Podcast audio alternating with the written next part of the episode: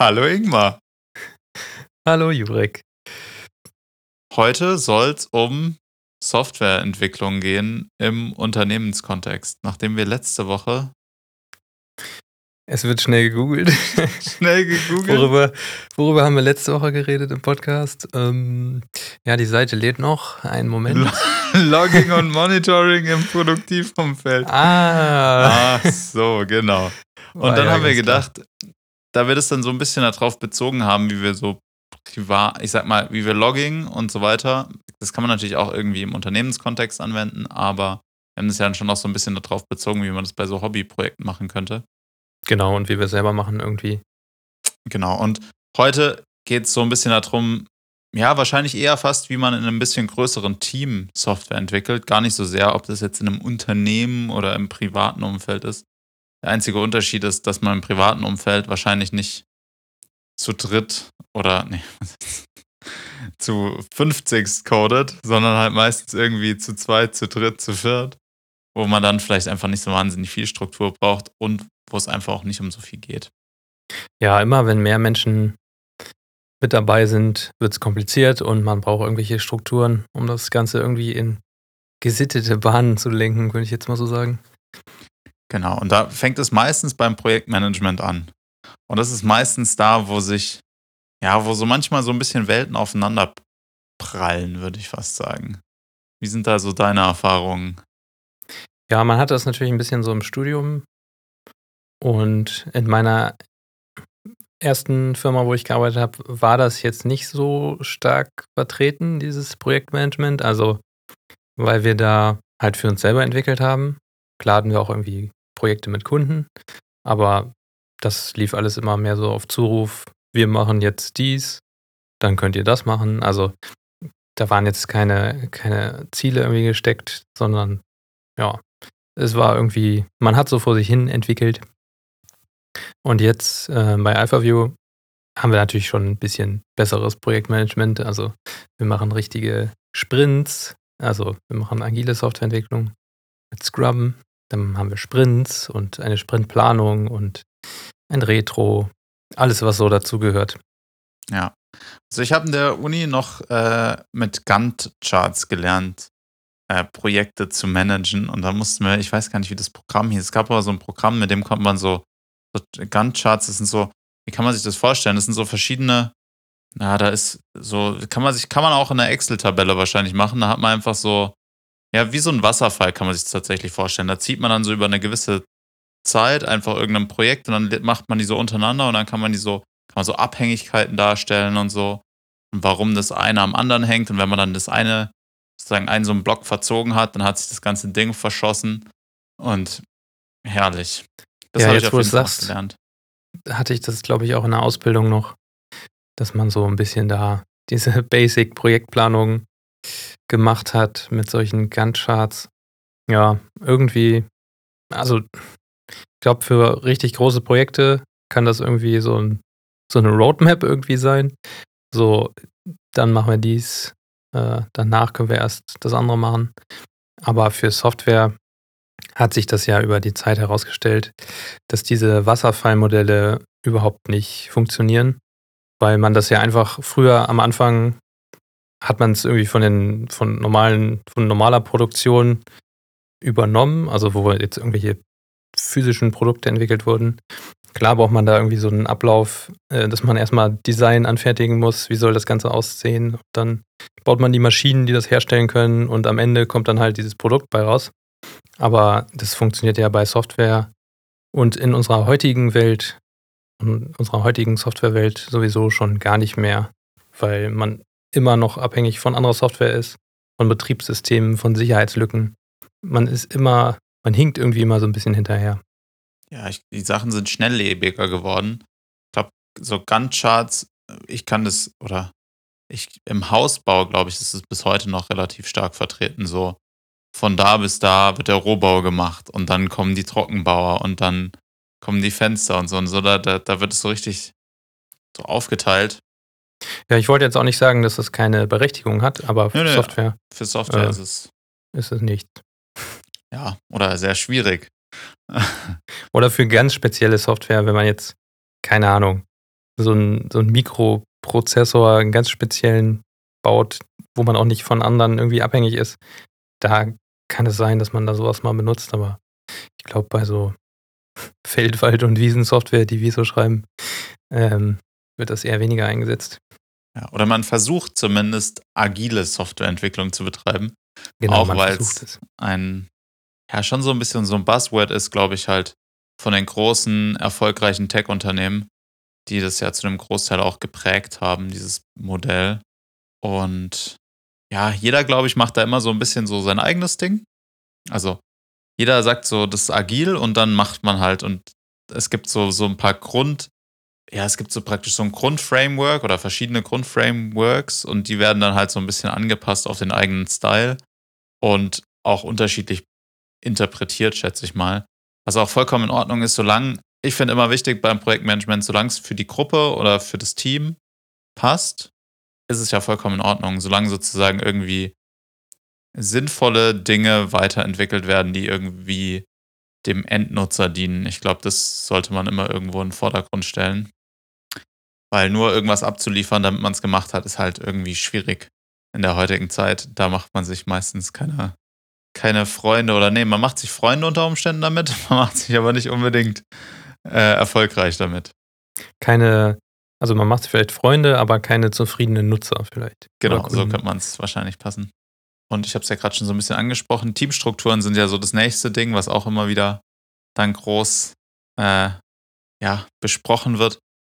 Wie seid, also wie, welch, arbeitest du in einem crossfunktionalen Team oder arbeitest du in einem Team aus Spezialisten, sage ich mal, die. Also wir sind jetzt noch so spezialistenmäßig aufgestellt. Wir wollen das aber auch irgendwann mal crossfunktional machen, dass es also Feature-Teams gibt sozusagen. Teams, die an einem Feature arbeiten aber da sind wir noch längst nicht. Also da müssen wir noch ein bisschen, keine Ahnung, unsere ganzen Strukturen und Abläufe finden und teilweise auch uns selber noch ein bisschen wahrscheinlich weiterentwickeln als Entwickler, dass wir da überhaupt in so einem Feature-Team arbeiten können. Ich weiß nicht, was da so die Voraussetzungen sind oder ob es da irgendwelche Voraussetzungen gibt. Also ja, ich glaube, am Schluss ist eine Teamstruktur immer irgendwas aus beiden im besten Fall. Also, du hast ja meistens auch irgendwie in sehr großen Firmen dann irgendwelche Infrastrukturteams. Die sind ja dann selten produktgetrieben. Also, man, ich glaube, es gibt immer so zwei so Streams. So einen, die sind halt, die machen ja die Produktentwicklung. Und dann gibt es halt so ein Team, was halt häufig auch ja, so ein bisschen außen vor ist und halt so, so ein bisschen eine Art zuarbeitet, aber dann auch Themen aufgreift, die halt bei den anderen Teams so ein bisschen durchrutschen sei es irgendwie, weiß ich nicht, eine Authentifizierung bauen oder so, wobei das könnte man auch schon wieder als eigenes Produktteam sehen. Das muss man halt immer so ein bisschen, von daher, ich glaube, da gibt es kein richtig und kein falsch.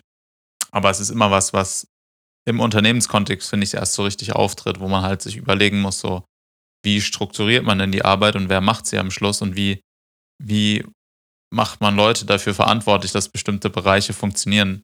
Wenn man jetzt nur zu zweit codet, dann ist es ja mal relativ leicht, kann man sich entweder die eigene Nase fassen oder den Finger auf eine andere Person zeigen. Ähm, aber ja, viel mehr gibt es da ja dann nicht.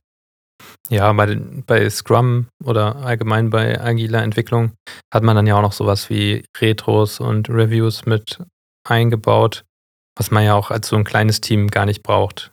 Also würde vielleicht auch mal Sinn machen, dass man sich mal irgendwie Zeit nimmt und überlegt, reflektiert, wie arbeiten wir überhaupt zusammen oder können wir da irgendwas dran verbessern? Aber je mehr Leute daran beteiligt sind, desto wichtiger ist das, glaube ich, sowas auch durchzuziehen und sich da Sachen rauszuholen, die man verbessern kann. Und dann kommt man auch relativ schnell äh, weiter, weil häufig ist das ja so, dass irgendjemandem irgendwas nicht gefällt oder man nimmt irgendwie Sachen so gegeben hin und denkt, man kann die gar nicht ändern. Aber wenn man das mal in so einer Retro anspricht und dann sagt vielleicht jemand, oh ja, das sehe ich auch so oder ja, das hat mir auch schon mal nicht gefallen, lass uns das doch mal ändern. Deswegen finde ich solche, solche Retros und Reviews auch äh, als Teil des Entwicklungsprozesses gar nicht schlecht. Ja, das ergibt sich so ein Raum einfach, um an so Themen zu arbeiten, wo man sonst ja auch nicht so richtig drüber nachdenkt. Ich glaube, das kann man fast in allen Teamgrößen machen. Zu zweit ist es wahrscheinlich nicht notwendig, weil zu zweit kann man sich halt immer Zeit dafür nehmen, aber wo schafft man es mal zu fünft irgendwo, mitten, im, mitten in der Arbeit zu sagen, so, hey, ich finde es übrigens nicht so schön, dass wir immer unser Daily zwei Minuten später anfangen, weil irgendwie, ja, da nicht auf Pünktlichkeit geachtet wird, dann ist es ja was, was in dem Moment vielleicht sauer aufstößt, aber wenn da so ein Raum extra dafür da ist, sozusagen, sich damit dann zu befassen, dann ist es, finde ich, optimal. Und dann kann man so Sachen aus dem Weg räumen oder man kann sagen, okay, die ersten fünf Minuten sind immer nur Smalltalk und dann geht es immer nur ums Wetter, um was gab es letzte Woche zum Mittagessen und ja, solche Themen eben.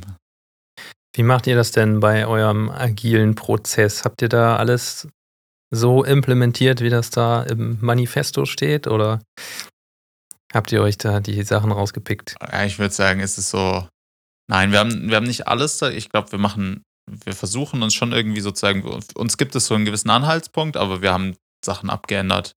Bei uns sind, glaube ich, manche Refinements nicht so, oder verwenden wir teilweise ein bisschen anders, wie das offiziell so angedacht ist. Zumindest wenn ich mir das so anlese, was so im Internet steht, dann machen wir das teilweise ein bisschen anders. Aber hm, ich würde sagen, für uns, also wir haben schon irgendwie diese ganzen Regeltermine. Wir haben ein Planning, wir haben ein Refinement, wir haben unsere Dailies, wir haben eine Review und einen Retro. Dann glaube ich, habe ich jetzt nichts vergessen. Also wir haben schon irgendwie diese ganzen Termine drin und verwenden die auch dafür. Hm, was ich festgestellt habe, ist vor allem bei meiner alten Firma, dass wir, dass wir immer jemanden hatten, der die gut vorbereitet hat, was super, super viel geholfen hat. Und was wir jetzt gerade wieder versuchen, so ein bisschen mehr reinzubringen einfach um ja die Qualität von Meetings hochzuhalten. Also ich glaube, das ist auch was, was, was man irgendwie oder was ich immer wieder mitnehme, ist, wenn man sich auf was vorbereitet, dann ist das Meeting halt einfach sinnvoller, wie wenn man so ein bisschen ungeplant, so wie in unserem Podcast eigentlich, reinstolpert in ein Meeting, ohne so richtig, ja, vorbereitet zu sein. Ich finde, Vorbereitung zählt einfach dazu. Und man muss sich aber immer wieder daran erinnern, dass halt eine Review, ein Refinement, dass das alles Vorbereitung braucht und dass man das irgendwie auch einrechnen muss, dass man dafür irgendwie, ja, sich halt Zeit nimmt. Auch vorher, um sich irgendwie Gedanken zu machen. Aber wie ist es bei euch? Also habt ihr irgendwie alle Termine oder habt ihr gesagt, nee, Planning lassen wir weg? Das läuft bei uns so nebenher. ja, nee, das natürlich nicht. Ähm, ehrlich gesagt bin ich auch in diesem ganzen Scrum Agile nicht ganz so firm. Ich bin da nur so also ich spiele da so mit, wie so ein, wie so ein Verkehrsteilnehmer, einfach der am Verkehr teilnimmt, aber ich kann halt nicht die Straßenverkehrsordnung hoch und runter beten. Ähm, das kann ich übrigens auch nicht. aber ja, ich glaube, wir haben da schon so auch die wichtigen Elemente wie Planung, Retros und Reviews. Nicht unbedingt mit allen immer, sondern das machen dann auch teilweise nur Teil der Leute. Aber ich glaube, insgesamt machen wir das schon ganz gut. Und wir haben jetzt auch so ein zusätzliches äh, Framework angewandt oder versuchen es anzuwenden. Und zwar dieses Nexus Framework, mit dem man äh, Scrum angeblich ein bisschen hoch, hochskalieren kann. Also, wenn es dann mal, wenn das Ganze mal ein bisschen so ins Stocken kommt und man irgendwie nur das Gefühl hat, äh, wir kommen hier nicht so richtig weiter, und man vielleicht ein bisschen da noch verändern will, kann man sich dieses Nexus, glaube ich, auch ganz gut angucken. Da sind ja ganz, interessa ganz interessante Ansätze so drin, die wir dann auch jetzt gerade umsetzen. Das Nexus baut auf Scrum auf oder ist es praktisch eine andere agile Projektmethode? Das baut auf Nexus, äh, auf Scrum auf. Das ist auch auf dem auf scrum.org findet man das. Ähm, da gibt es auch so ein Free Guide irgendwie, den man sich angucken kann. Und ja, das ist dann alles so erklärt.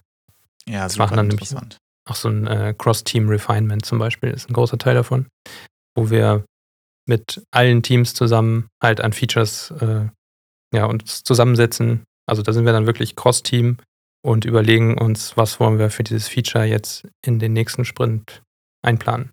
Oder was müssen wir machen, damit das andere Team weiterkommt. Und dafür gibt es dann auch so ein Nexus Daily, wo man dann, wo jeder aus, aus jedem Team einer abgesandt wird und man kann da dann halt reporten, ob man irgendwie geblockt ist oder ob man noch irgendwas braucht. Irgendwie, ja, so eine allgemeine Informations- Sharing-Veranstaltung ist das. Ja.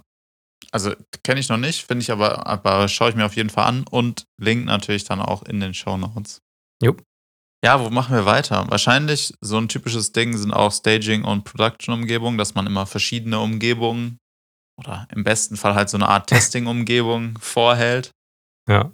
In der man eben gefahrlos alles mal ausprobieren kann. Ja, wobei, also bei uns beschweren sich auch mal die Leute, wenn Staging kaputt ist. Also wir versuchen das auch am Laufen zu halten. Aber ähm, ja, also es läuft bei uns eigentlich ganz gut, dass das Staging auch immer funktioniert. Man kann es tatsächlich auch benutzen. Aber natürlich, manchmal macht man irgendwie was an einem Service und dann, keine Ahnung, können keine User mehr angezeigt werden oder es funktionieren keine Videostreams. Man kann sich das irgendwie vorstellen, ne? Ja, da wird einfach auch häufiger mal einen Rollback gemacht oder irgendwas halt. Ja, genau. Also da achtet man dann halt nicht darauf, dass die User nicht disconnected werden. Das ist dann halt auf Staging egal. Dann ist da halt mal kurz irgendwie das Video weg, was wir auf Production so nicht mitten am Tag machen würden. Ne? Ja, man versucht es nicht zu machen.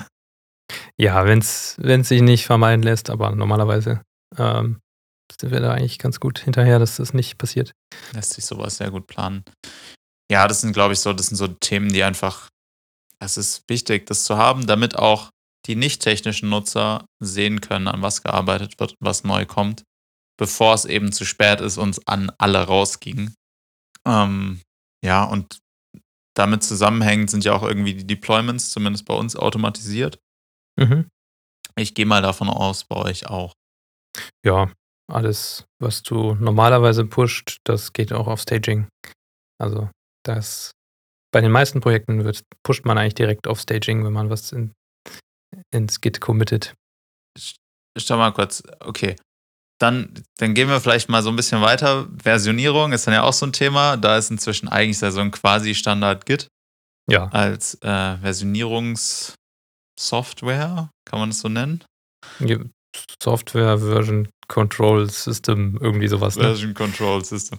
Und dann, ja, gibt es da verschiedenste Anbieter, die dann sozusagen dafür eine Web-Oberfläche sozusagen anbieten oder ein UI bauen womit sich dann ja manche, manche Sachen, also ich weiß nicht, bei GitHub heißt es Pull Request, ich weiß gar nicht, ob es bei Bitbucket und GitLab auch so heißt oder ob es da irgendwie Merge Request oder so heißt. Ja, bei Git, GitLab heißt das Merge Requests, weil du ja tatsächlich deinen Feature Branch in den Master oder Main Branch rein mergen möchtest. Deswegen, ja. Bei, bei GitHub heißt es halt Pull Requests, weil das dann aus einem entfernten Repository stammt. Aber man kann natürlich auch da irgendwo einen Branch anlegen. Ja, ist es nur so ein bisschen Namens. Naming ist hart. Naming ist hart. man kennt es. Halt umbenannt. Genau, und dann, ja, da macht man eben sozusagen einen Pull Request auf. Dann wird meistens über den Code auch irgendwie drüber geguckt, ne?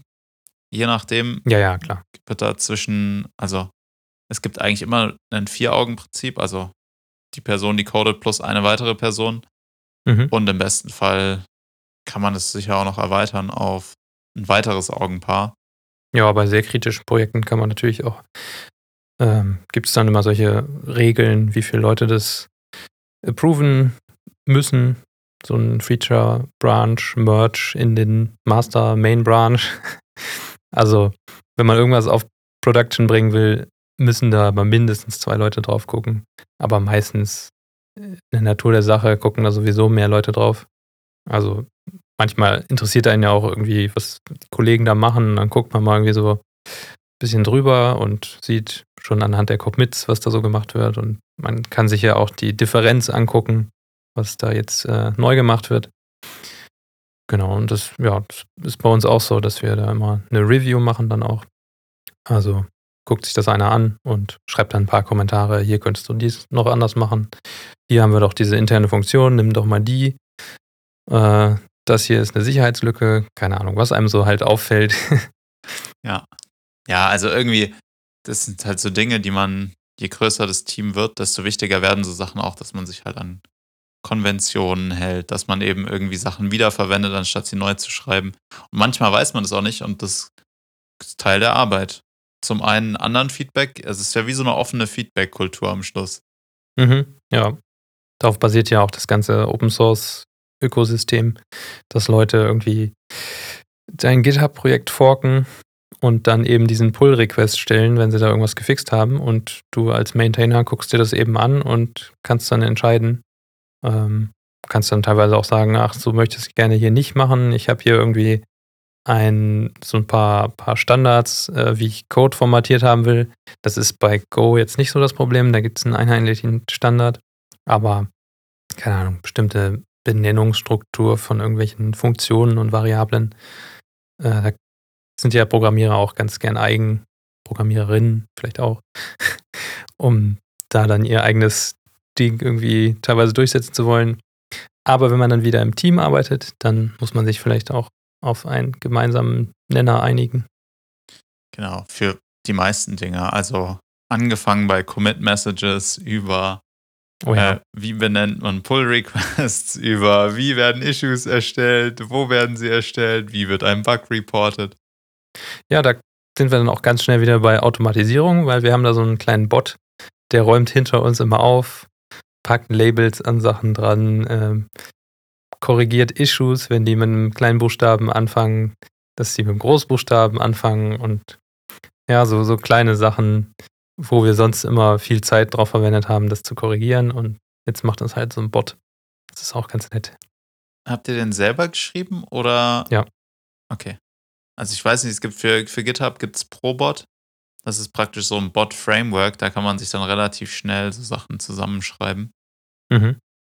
Habe ich jetzt aber bisher nur von einer anderen Agentur gesehen. Die haben damit relativ viel gemacht. Also sie haben zum Beispiel auch so Recurring Tasks dann einfach über diesen Bot laufen lassen. Das heißt, der Bot konnte wöchentlich einen Issue erstellen, um irgendeine Maintenance auszuführen. Was eigentlich voll spannend war. Wir haben es aber, oder ich habe es dann nie irgendwo wieder selbst verwendet, obwohl wir in manchen Projekten Tasks haben, die man halt regelmäßig machen muss. Und eigentlich wäre es ja ganz schön, das einfach mit einem Issue kurz sichtbar zu machen für jeden. Ja, für GitHub gibt es ja auch sowas wie diesen Depender-Bot, der dir ein, äh, gleich so einen Pull-Request aufmacht, um eine Sicherheitslücke abzudaten von irgendeiner Dependency. Das ist auch nicht schlecht.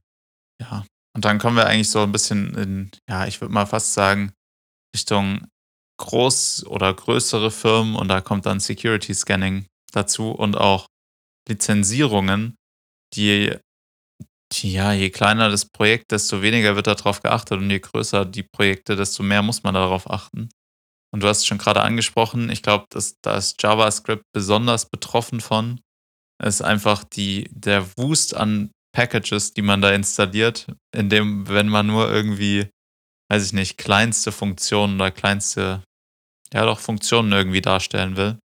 Dieses Left-Pad-Package, was dann mal einmal äh, depublished wurde, wo dann im Grunde alle NPM-Projekte auseinandergefallen sind.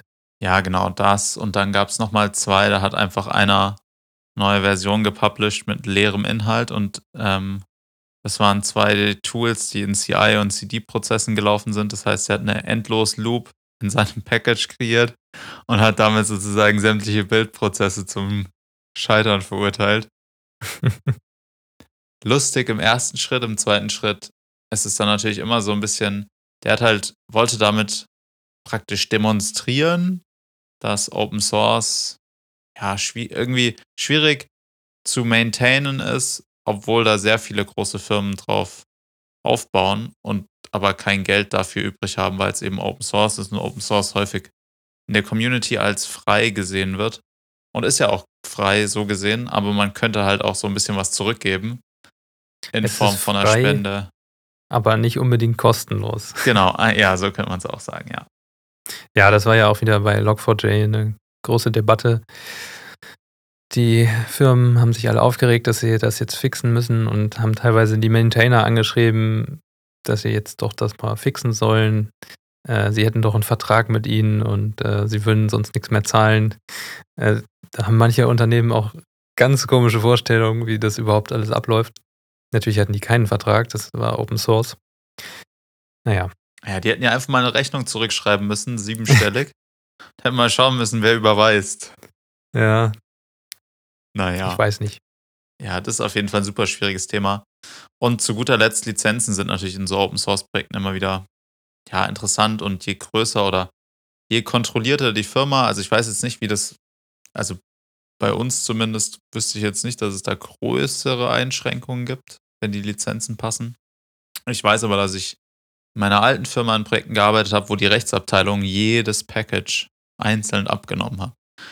Und wir haben, wie du weißt, im Frontend wird JavaScript verwendet. Da hast du mit einem Package einen Blumenstrauß an Packages plötzlich. Und bis du da die Rechtsabteilung zu von überzeugen kannst, auf 400.000 Packages zu gucken, da wirst du irre. Da machst du nichts mehr.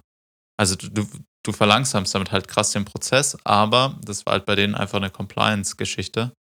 Mhm. Wie geht ihr damit um? Oder müsst ihr damit irgendwie großartig umgehen? Mit Go sollte es ja eigentlich gar nicht so dramatisch sein, schätze ich mal. Mit Go holt man sich auch relativ viele Packages mittlerweile rein, weil ja auch irgendwie das Dependency Management verbessert wurde über die Jahre. Ähm, also ist es jetzt erstmal überhaupt einigermaßen sichtbar durch diese Go-Mod und Go-Sum-Dateien. Aber bei uns ist das noch nicht so ein Thema. Ähm, wird sich bestimmt irgendwie jemand drum kümmern, aber ich hatte damit jetzt noch keine besonderen Berührungspunkte. Und das sind eigentlich alle Punkte, die man so grob im Überblick hat, wenn man irgendwie Software im Unternehmen entwickelt. Ich wüsste jetzt nicht, was fehlt. Wahrscheinlich noch sowas wie Weiterentwicklung, aber das würde ich jetzt nicht in, also so Maintenance, Technical Depth kann man sich ja auch noch irgendwie mit betrachten. Ja, es ist, das ist aber mehr so unter, gehört auch mit dazu oder ist ein Nachteil oder äh, wird nicht gerne gemacht. Vielleicht könnte man sich nochmal irgendwann darüber unterhalten, was es so für Arten von Entwicklerinnen gibt. Also Leute, die jetzt wirklich immer nur gern Features implementieren oder Leute, die auch mal irgendwie Bock auf Maintenance haben. Gibt es ja auch unterschiedliche Typen, würde ich mal sagen. Aber wo würdest du dich da jetzt verorten? Oh, schwierig zu sagen. Ich würde sagen, wenn ich es mir jetzt ganz frei aussuchen dürfte, würde ich wahrscheinlich lieber neue Funktionen entwickeln. Aber ich habe auch Spaß daran, irgendwas zu optimieren. Also so ist es nicht. Ich bin nicht mehr so, also als ich angefangen habe zu entwickeln, war ich viel schneller von was Neuem überzeugt und wollte das dann machen. Also da war man irgendwie, weiß, weiß ich nicht, da hat man sich schnell zu was hinreißen lassen. Zwischen, ja, gehen so die Frameworks an einem vorbei und man sagt so, ja, ja. ja, ja, alles gut, macht ihr ruhig mal. Und man wartet da immer so, man wird immer konservativer, würde ich fast sagen. Mhm. Und springt nicht auf jeden Zug mit auf. Was man, glaube ich, einfach lernt, dass, dass es halt in unserer Branche so ist, dass jeden Tag was Neues erfunden wird und dass man sich so ein bisschen darauf einnorden muss, dass die Basics bleiben immer die gleichen, die Sprachen wechseln, aber so die Art und Weise, wie Software geschrieben wird, ist fast immer noch dieselbe wie vor, ja, das ist eine steile These, aber wie vor, ich sag mal so, ja, ist zumindest zum Teil ist es immer noch so wie vor zehn Jahren. Also wenn man vor zehn Jahren irgendwie schon JavaScript konnte, kann man es heute auch noch und kann heute auch in einer anderen, mit einem Framework dazu arbeiten. Ja, das stimmt. Ja, ich bin da auch so auf der ähm, Bitte, würde ich sagen. Neue Sachen sind ab und zu mal ganz gut, aber ich habe auch großen Spaß daran, mal was zu refactoren oder ja, ist dann ja auch schon wieder was Neues, ne? Mir das irgendwie irgendwas neu zu strukturieren, was bestehendes, wo man es ein bisschen verbessern könnte. Ja, die, die gesunde Mitte, sage ich. Also nicht immer nur Neues, manchmal auch irgendwie nur einen Bug fixen, manchmal einen Bug suchen, manchmal einen Bug nur debuggen, manchmal irgendwelche Performance-Dinge raussuchen. Ich finde, da gibt es so ganz verschiedene Dinge und je mehr man sich in so einem guten Mittelfeld bewegt und alles so ein bisschen macht, desto entspannter finde ich zumindest so meinen Alltag. Ich möchte nicht jeden Tag was Neues machen, manchmal möchte ich auch einfach das Gefühl haben, dass ich was kann und nicht mich von einer Stack Overflow-Frage in die nächste zu hangeln.